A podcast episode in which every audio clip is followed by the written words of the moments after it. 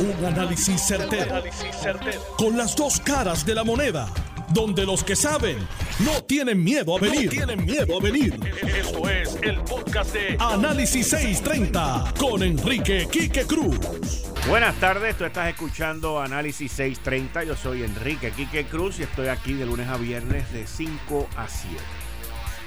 El día 11 de septiembre vence la actual orden ejecutiva en un momento donde en días recientes una de las epidemiólogas que trabaja en el Departamento de Salud, Fabiola Cruz, muy competente, muy diligente, capitaneando un grupo de jóvenes puertorriqueños que está haciendo una labor espectacular allí de rastreo por municipio. Solamente hay tres municipios que no están participando. Yo le se lo dije esto, uno de ellos es el municipio de San Juan, que es donde más incidencia hay.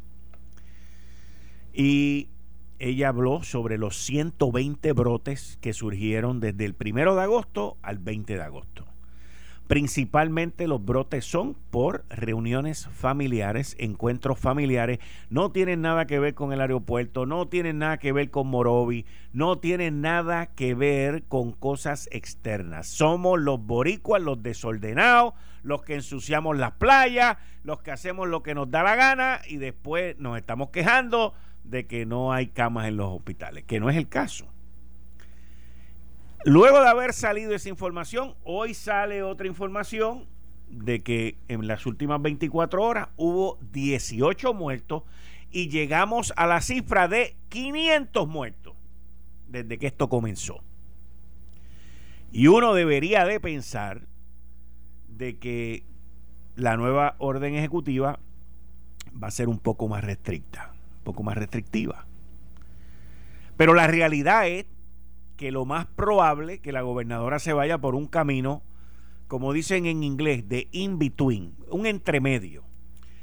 Hay que flexibilizar aquellas áreas y aquellas industrias que principalmente han estado cerradas, que no han aportado nada a los contagios que hay hoy, ni a las muertes que hay hoy con una vigilancia extrema por parte del Departamento de Salud y las autoridades locales. Y hay que amarrarle la puerta a la gente que es la que está jorobando en esto. El comercio, por un lado, está pidiendo que le den más amplitud, que lo cerraron con esta orden ejecutiva bastante. Y ha creado una situación económica seria. Los restaurantes, por otro lado, que han sido, al igual que los supermercados locales, uno de los baluartes en, Puerto Rico en términos de cumplir y de hacer las cosas bien. Los restauranteros locales. No estoy hablando de chinchorro, estoy hablando de restauranteros locales. Estoy hablando del comercio responsable local que ha pagado por las irresponsabilidades de un grupo pequeño la maldad de todos. Y entonces esos están pidiendo que se les dé flexibilidad en cuanto al número de gente. Yo he ido a lugares que es impresionante lo, lo que han montado para proteger a la gente. Lugares donde tienen la distancia entre las mesas, tienen unas paredes de plexiglas entre las mesas. He visto una creatividad y un, y un, y un interés y, una entrega por hacer las cosas bien, pero cosas como lo de Morovis, cosas como de algunos chinchorros que han salido por ahí hace un mes atrás, y cosas como los brotes que salen, pues vienen y agarran y liquidan a todo el mundo. Gran parte del problema y de la situación es que no hay ayudas federales, no hay PUA, no hay desempleo federal no hay los 1.200 pesitos de Donald Trump. No hay el movimiento del dinero que terminó en julio, pasó agosto y ya vamos por nueve días de septiembre. Y es importante que usted que me escucha entienda cómo sería Puerto Rico si fuese soberanista, independiente o el sueño ese que le están tratando de vender los populares a ustedes ¿Dónde estarían las ayudas federales? Bueno, si usted habla con unos independentistas, soberanistas en el Partido Popular, te van a decir que eso va a seguir igual, pero la realidad es que eso no sigue igual. No estoy cambiando el tema. Lo que estoy diciendo es que uno recibe esas ayudas, uno recibe esos chequecitos que vienen y te lo depositan un día. El de aquí al lado me tiene loco que cuando le va a llegar el próximo de 1200 y los senadores republicanos no lo incluyeron en el primer en la primera propuesta, pero va a venir. Tranquilo, Bobby, tranquilo que va a venir. Y entonces uno recibe todas esas ayudas, la gente han recibido miles y decenas de miles de dólares en desempleo cuando estaba el PUA, y usted tiene que entender que eso usted lo recibe porque somos parte de los Estados Unidos. Si fuéramos una islita por ahí del Caribe, no recibirían eso.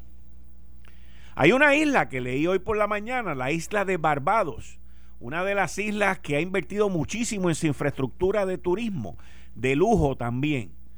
Y Barbados se está anunciando que si tú ganas 50 mil dólares o más y vives en los Estados Unidos o en cualquier parte del mundo, pero te tiene que ganar 50 mil o más, ellos te dan una visa para que tú vayas a trabajar allá a Barbados de remoto. Puedes alquilar un Airbnb, puedes alquilar un hotel, puedes alquilar un apartamento, tratando de traer dinero para gastar dentro de la isla y crear empleo. Eso, lo del salario siendo una de las eh, de los requisitos para darte esa visa por un año. Y suena de lo más interesante. Eso están siendo bien agresivos con el turismo versus como nosotros, que nos ponemos a decir que en el 2023 es que eso va a funcionar. Los casinos que han estado desde el 15 de marzo, 95% fue que yo oí, o 90% del tiempo cerrado, eh, donde está una de las tasas de desempleo más grandes que hay, pues no tienen por qué seguir como están. Así que yo entiendo, yo entiendo que van a haber unos sectores del turismo que van a, van a ver apertura, que van a ver la oportunidad de empezar a trabajar, pero tienen que tener algo bien claro. Y yo espero que la gobernadora y el secretario de salud sigan esa línea.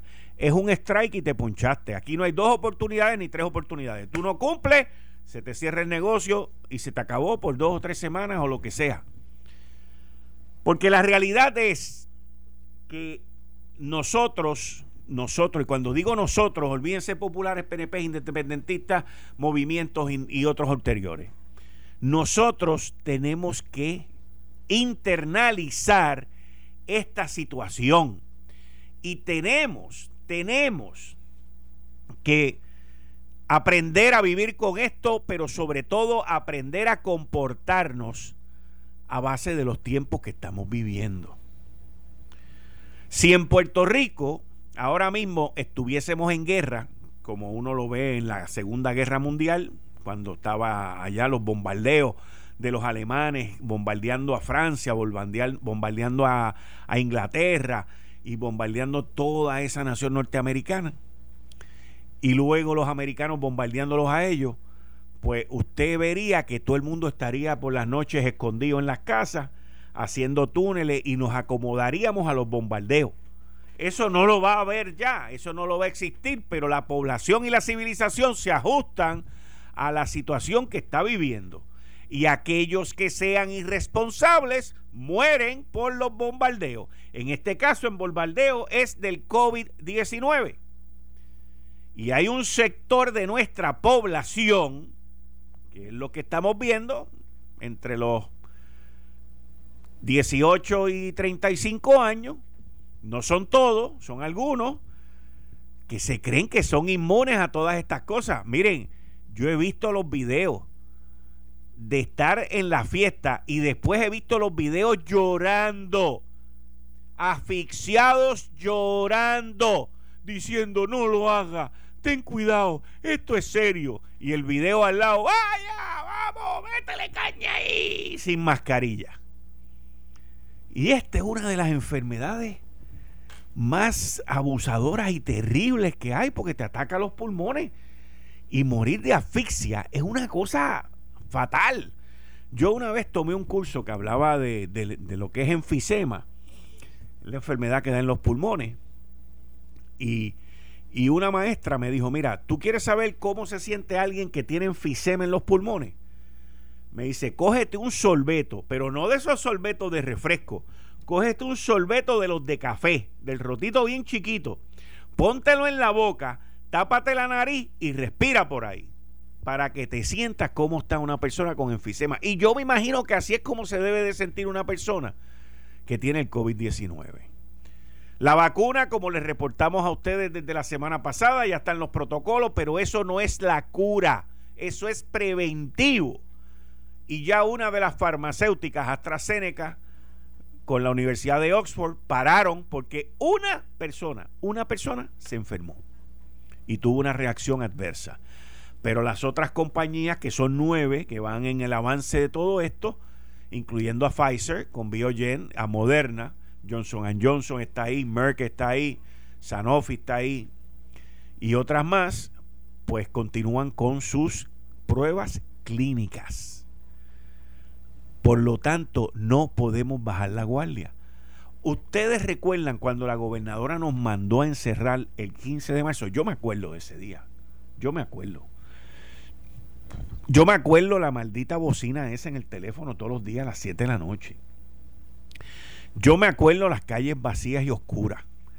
Yo recuerdo esos meses que estuvimos encerrados y miren lo bien que salimos. Miren lo bien que salimos. Tan pronto la gobernadora nos dio un pase, salimos como unos locos a beber, a emborracharse, a meterse en chinchorro, a comer de todo y a salir como unos locos. Y vinieron los números guácata y se treparon en el mes de julio, de los peores. El estado de Nueva York, como les dije ayer en el programa, el 28 de julio puso una cuarentena a cualquier puertorriqueño que llegara al estado de Nueva York. Tenía que estar 14 días guardado. Y ayer la quitaron. ¿Por qué? Porque volvió a controlarse la cosa. Cualquier orden ejecutiva, señores, lo que nos están dando es un pase de probatoria. No nos están dando una libertad incondicionada. Es un pase de probatoria y tenemos que usar la mascarilla, tenemos que lavarnos las manos y si hay gente que no lo está haciendo, pues mire, usted lo tiene que hacer y le llama la atención, como me pasó a mí una vez. Hubo una vez cuando estaban todas estas cosas bien cerraditas y yo fui a una farmacia, de esas farmacias grandes en Atorrey.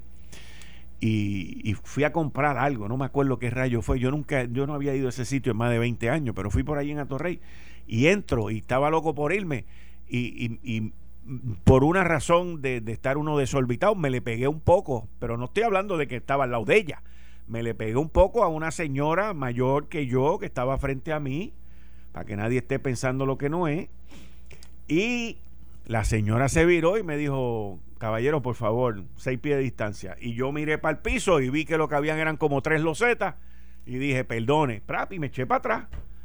Y así es como uno tiene que hacer. La parte que más yo critico es que el gobierno no ha hecho leyes, leyes sobre esto.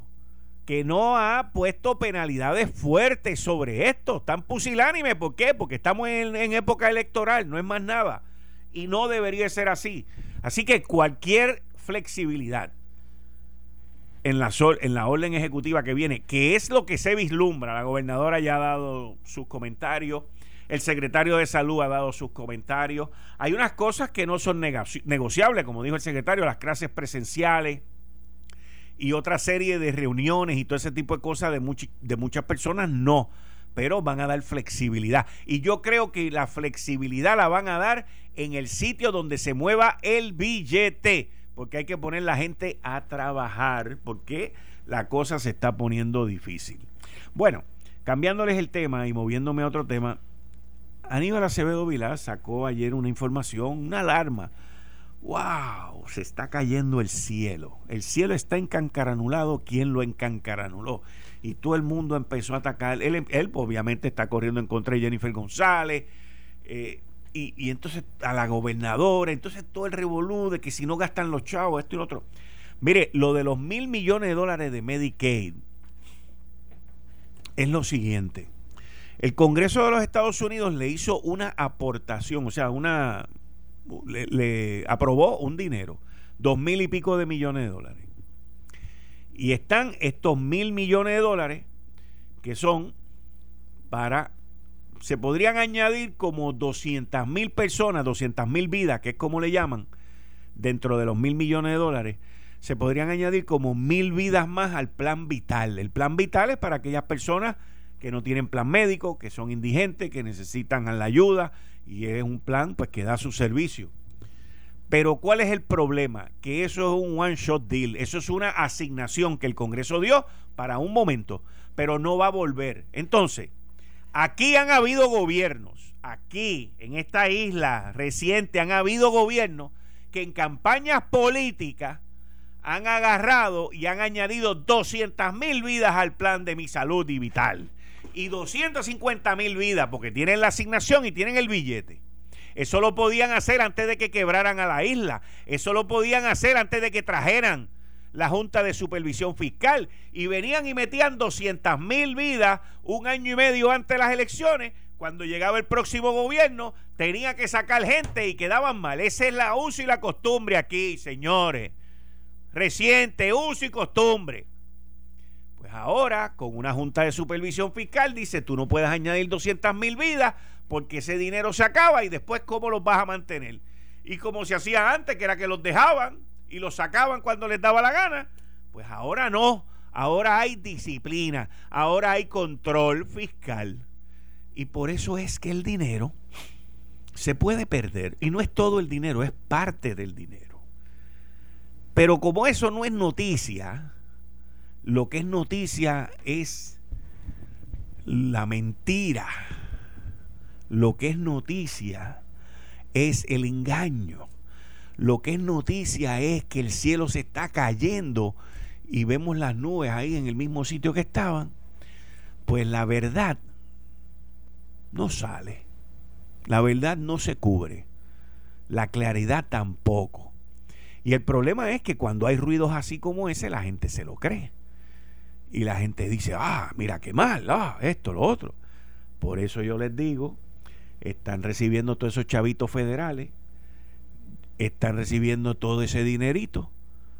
¿eh? Y eso viene de parte de los Estados Unidos de América. Eso no lo manda para acá Cuba, eso no lo manda para acá Maduro de Venezuela, eso no lo manda para acá Ortega de Nicaragua. Eso no lo manda para acá ninguna de esa gente. Eso viene de la nación norteamericana. El dinero de los contribuyentes norteamericanos que nosotros, por ser una colonia, por ser un territorio, nos incluyen en esas reparticiones. Así es, esa es la verdad. Esa es la verdad.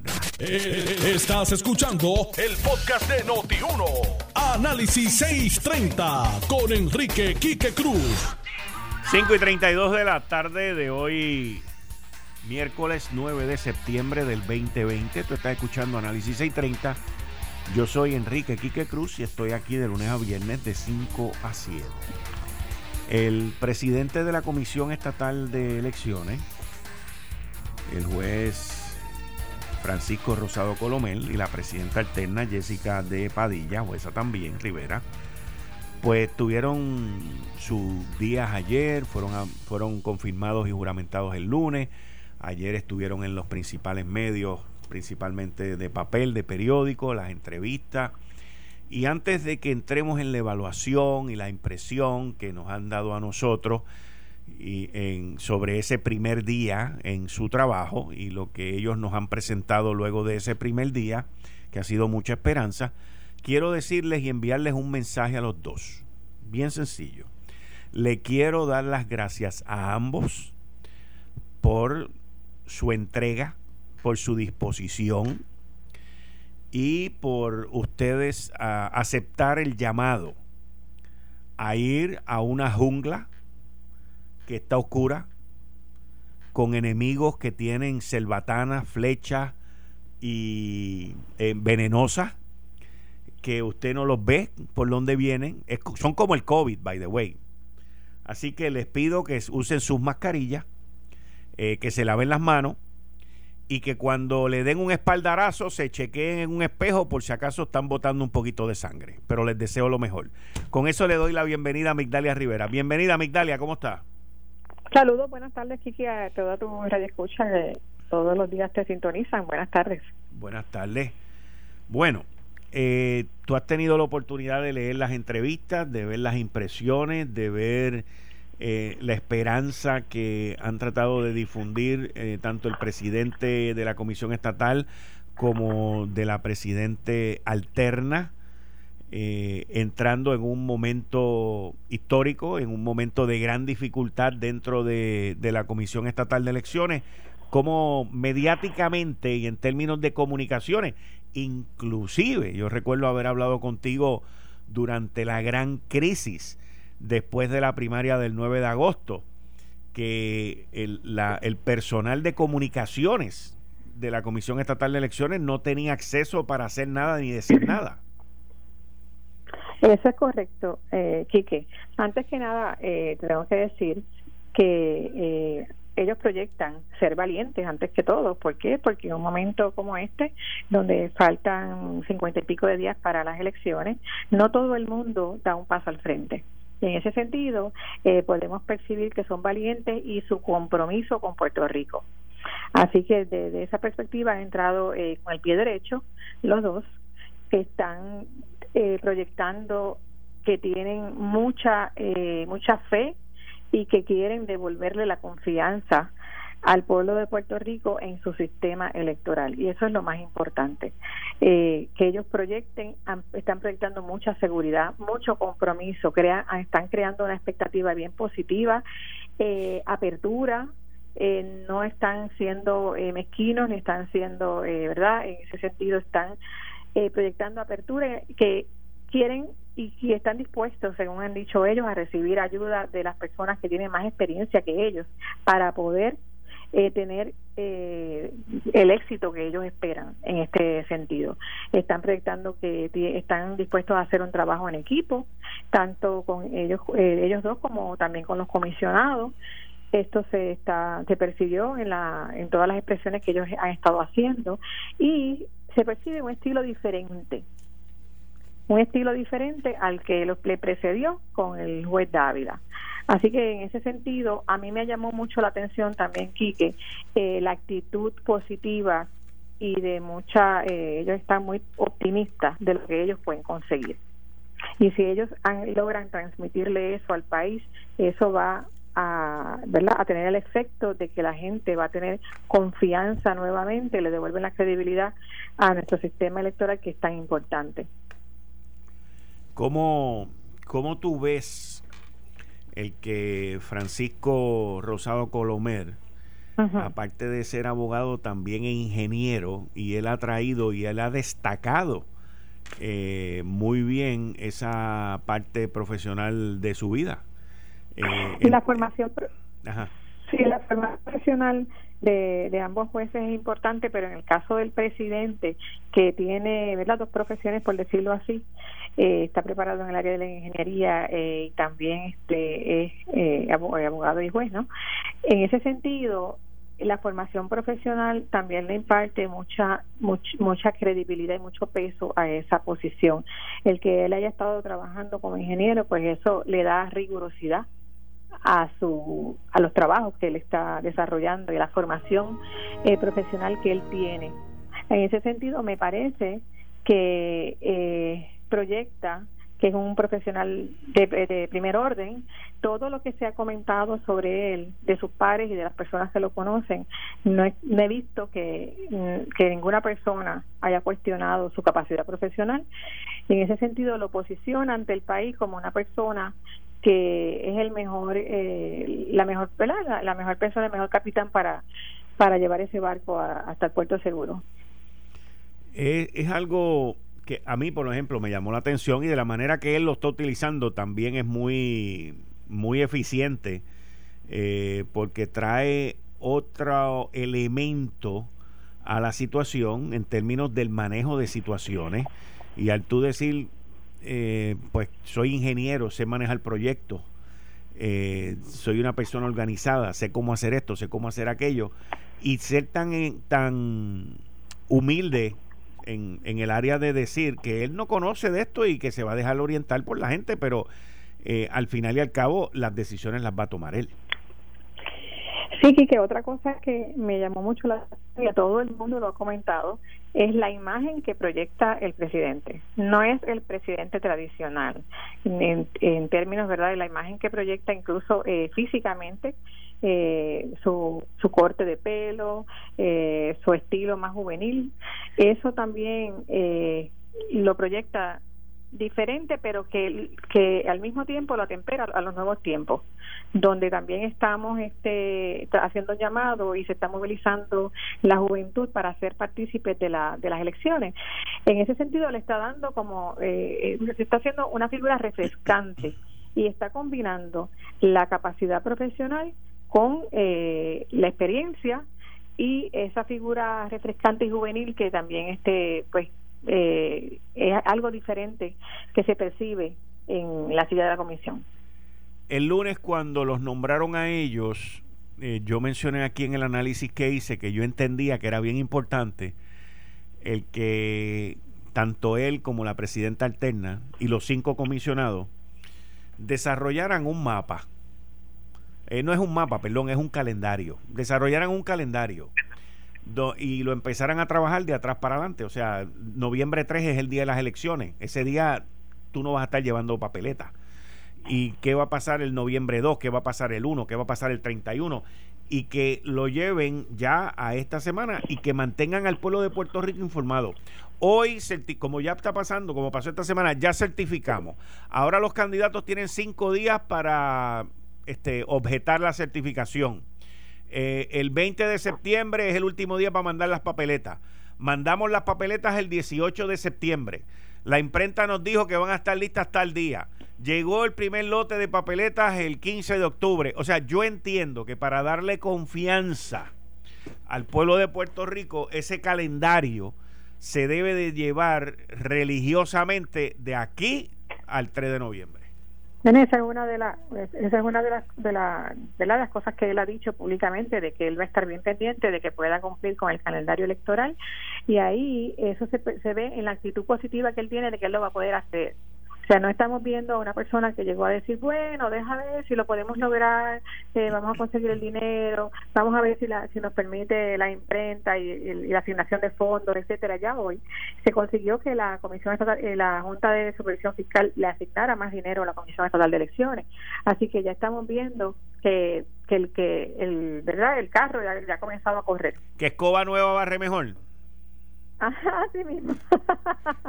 en términos, otra cosa que debo recalcar es el, el énfasis que el nuevo presidente le debe dar a la comunicación directa con el pueblo lo que vimos del pasado presidente en el pasado proceso electoral no se puede repetir, que La confianza del pueblo y de la, en las instituciones de gobierno radica principalmente en la capacidad que tengan estas de poderle hablar directamente al país de frente.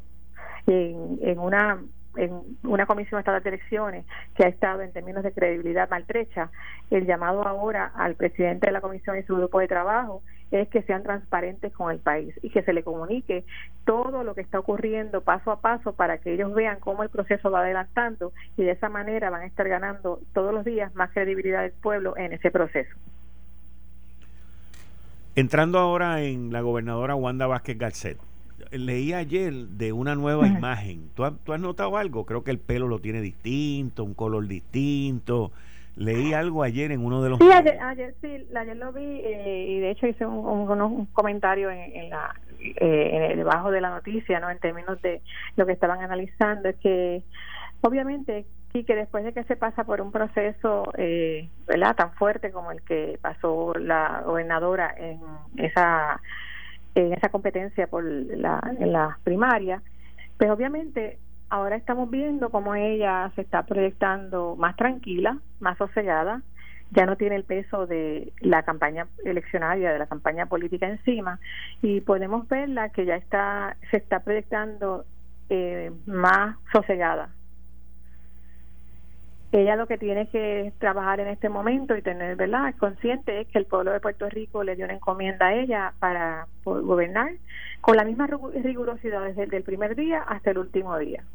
Por lo tanto, yo creo que ahora ella lo que va a hacer es concentrarse mayormente en el trabajo que tiene por delante para poder dejar un legado al pueblo de Puerto Rico como es lo que, ¿verdad? Debe ser la, la el sueño que tiene cada gobernante que cuando se, ellos se vayan dejen algo por el cual el país siempre le esté agradecido y lo recuerde. Así que en ese sentido me parece que ella ahora debe estar enfocada en esas cosas que ella quiere hacer y dejarlas como legado al pueblo de Puerto Rico. Eh. Pero ciertamente sí, vi que hubo un cambio y vi este donde se proyecta, ¿verdad? Como tú acabas de decir, pues una figura más tranquila, eh, se nota que hay más paz, más tranquilidad en ella. En ese sentido, pues creo que sí, que lo, lo está logrando y, la he visto en varias ocasiones y sé, eso es lo que proyecta. Hoy, por ejemplo, eh, y ella lo anunció ayer, puso el número 21 de Roberto Clemente en los portones de la fortaleza y tengo entendido que la fortaleza va a estar iluminada esta noche de color amarillo en honor a, a Roberto Clemente. O sea que estamos volviendo y la gobernadora está volviendo a donde ella comenzó en todo esto el 7 de agosto. Posiblemente está, está retomando sí, sus orígenes, por decirlo así, en la gobernación donde pues tenía la presión de la, de la del partidismo no y las campañas políticas sobre sus espaldas. Así que ahora podemos estarla viendo retomando esa esos estilos de gobierno que enamoró al país de ella porque es una realidad y que en esos primeros cuatro meses y medio de la gobernación de, de Wanda Vázquez se dio una transformación en los estilos de gobierno, en la apertura del gobierno con el pueblo, con el pueblo, con el país, con los diferentes sectores, y eso fue lo que la posicionó a ella en una en unas expectativas de que podía seguir adelante y podía este competir y quedarse en la gobernación. Yo no tengo ninguna duda de eso. Ahora, tú, trabajaste con ella en el sector, en la área de comunicaciones, tanto en el Departamento de Justicia como luego después cuando ella estaba como gobernante hasta diciembre del mm. año pasado. Ahora te pregunto, eh, mirando ahora en, este presente, o sea, ya ella se quitó, ya tiene el color nuevo, se siente mejor, se quitó ese peso de encima, eh, se ve mucho más tranquila, mucho más sosegada, pero le quedan cuatro meses casi, le quedan tres meses y pico, y dentro de esos tres meses y pico hay una elección, hay un plebiscito de estadidad sí o no, que quiéralo o no, ella va a ser responsable de lo que ocurra ahí también. ¿O tú lo ves distinto?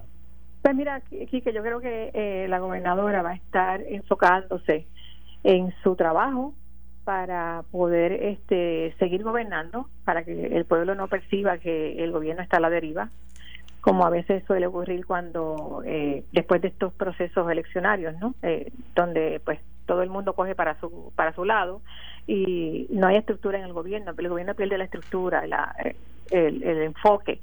En ese sentido, me parece que ella va a estar concentrada en eso, en que tiene mucho dinero que tiene que asignar para hacer obra y me parece que ella va a estar más enfocada en eso que en la parte político partidista. En ese sentido, me parece que si ella va a hacer, lo hace de esa manera es la forma correcta porque el candidato a la gobernación pues ya es otra persona, pero ella tiene que seguir gobernando con la misma interesa con el mismo compromiso, con la misma eh, con la misma energía que proyectó desde el principio, porque ese fue el compromiso. Yo conozco a Wanda la conozco personalmente, eh, sé que es una persona que eh, no, no se quita. Y en ese sentido yo creo que ella va a seguir, la vamos a ver trabajando con la misma energía y con el mismo compromiso de, de los primeros meses. O sea que tú no la ves envuelta en la campaña política del Partido Nuevo Progresista y tampoco del plebiscito estadidad sí o no. Eh, eso no te lo puedo decir porque no, ¿verdad? No, no, no, pero te estoy diciendo, aquí analizamos, aquí no, no somos predicciones. Por eso, no sé lo que, ¿verdad? Ya tiene en su cabeza ahora mismo, pero yo la, la visualizo más enfocada en seguir gobernando lo mejor, lo mejor que pueda hasta que ella tenga que entregar el batón a la otra persona que, ¿verdad? Que, que, que, le sea su sucesor en la silla de la gobernación. ¿Cómo tú ves entonces esta próxima orden ejecutiva que va a anunciar dentro de las próximas 48 a 72 horas? Bueno, 48 horas. Vi en los medios de comunicación que ella, ella en el día de hoy adelantó que, que puede haber un, un poco de más apertura en unas áreas. este Y yo creo que eso es lo que va a pasar.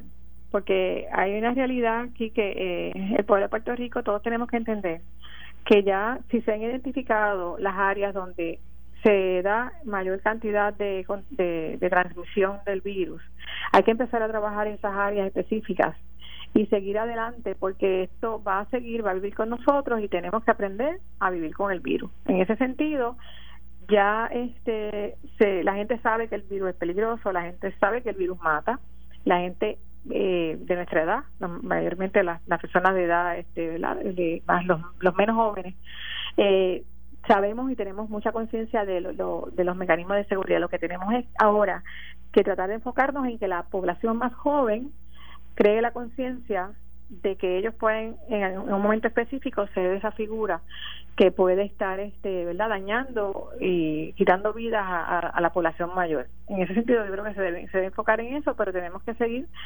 adelante. Me parece que en ese sentido es, eh, es lo que parece que viene por ahí. Ella habla de, de que va a ser más flexible. Yo creo principalmente que eso va a ir hacia la industria hotelera hacia los casinos, quizás hacia los restaurantes, pero por otro lado creo que el Estado debe ser un poquito más riguroso con, con los regados.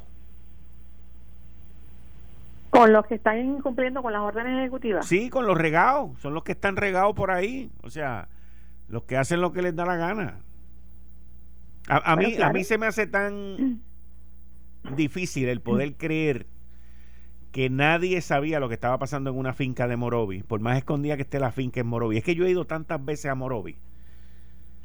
Sí, pero sí que aquí hemos visto también eh, una, dinámica que se está dando y es la justificación y la excusa de utilizar a los políticos como excusa y justificación para violar las órdenes ejecutivas. Es lo que tú ves en, las redes sociales el que te, tú le dicen, ponte la mascarilla, yo no me la voy a poner porque los políticos no se la ponen.